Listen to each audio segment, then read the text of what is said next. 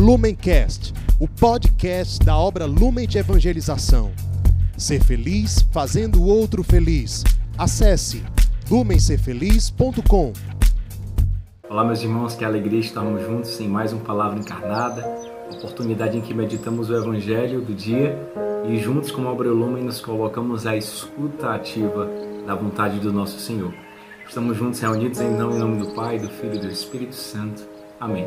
Vamos juntos suplicar a presença do Espírito Santo para que ele possa nos conduzir, nos orientar, guiar o nosso coração, os nossos caminhos para o coração sagrado do bom Deus.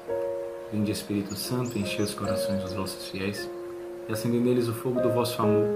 Enviai, Senhor, o vosso Espírito e tudo será criado e renovareis a face da terra. Oremos, ó Deus, que instruíste os corações dos vossos fiéis com a luz do Espírito Santo. Fazer que apreciemos retamente todas as coisas segundo o mesmo Espírito e gozemos sempre de Sua consolação por Jesus Cristo, Senhor nosso. Amém. Hoje é o dia que o Senhor fez para nós, alegremos-nos e nele exultemos. Que esse 16 de julho seja um dia favorável, então, para acolhermos a graça do bom Deus em nossas vidas e no nosso coração.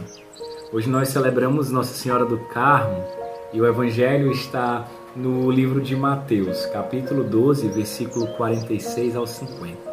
Então, pelo sinal da Santa Cruz, livrar-nos Deus nosso Senhor dos nossos inimigos. O Senhor esteja conosco, Ele está no meio de nós. Evangelho de Jesus Cristo segundo Mateus, glória a vós, Senhor. Naquele tempo, enquanto Jesus estava falando às multidões, sua mãe e seus irmãos ficaram do lado de fora, procurando falar com ele. Alguém disse a Jesus: Olha, tua mãe e teus irmãos estão aí fora e querem falar contigo. Jesus perguntou àquele que tinha falado: Quem é minha mãe e quem são meus irmãos? E estendendo a mão para os discípulos, Jesus disse: Eis minha mãe e meus irmãos. Pois todo aquele que faz a vontade de meu Pai que está nos céus, esse é meu irmão, minha irmã e minha mãe. Palavra da salvação, glória a vós, Senhor.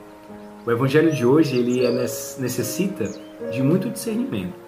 Quando nós fazemos uma primeira leitura dentro da Lexio Divina, aquela interpretação gramatical, nós tendemos a achar que Cristo menospreza Maria Santíssima e os seus irmãos.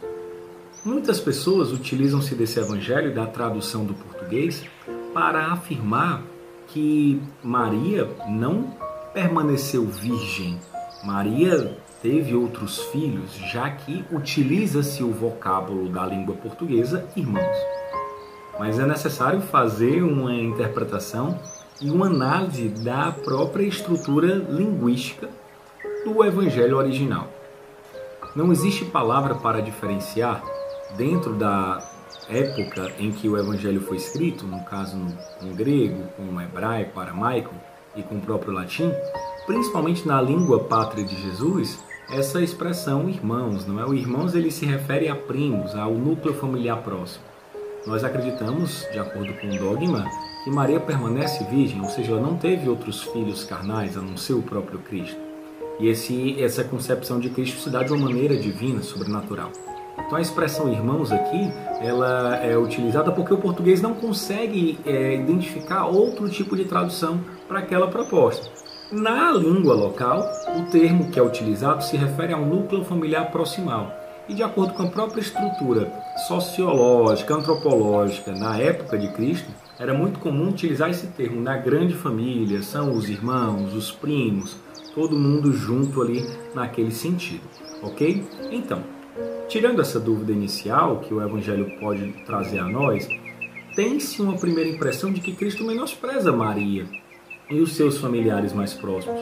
Quando na verdade ele não menospreza de forma nenhuma, ele vem trazer um sentido muito maior e muito mais amplo. Quando ele diz, olha, minha mãe, meus irmãos, ou seja, minha família, é aquele que faz a vontade do meu Pai.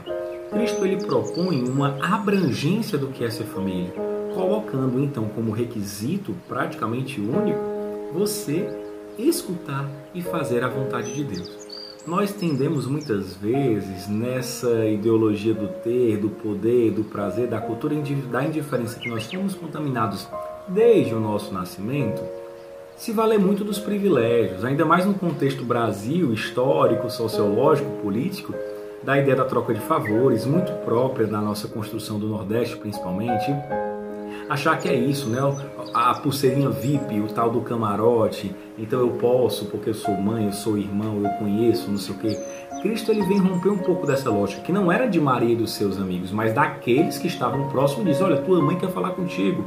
Ei, pera aí, o que tu está fazendo? Vai falar com a tua mãe? Ei, dá um tempo aí na tua missão, Jesus, vai falar com os teus irmãos, com os teus primos, com os teus familiares? Não, para Cristo o que era mais importante naquele momento, naquele discernimento, era a sua missão. A sua mãe e a sua família, os seus primos, os seus irmãos ali, né, o seu núcleo próximo, poderia tranquilamente esperar, até porque Cristo ele é a própria medida, ele sabe de tudo.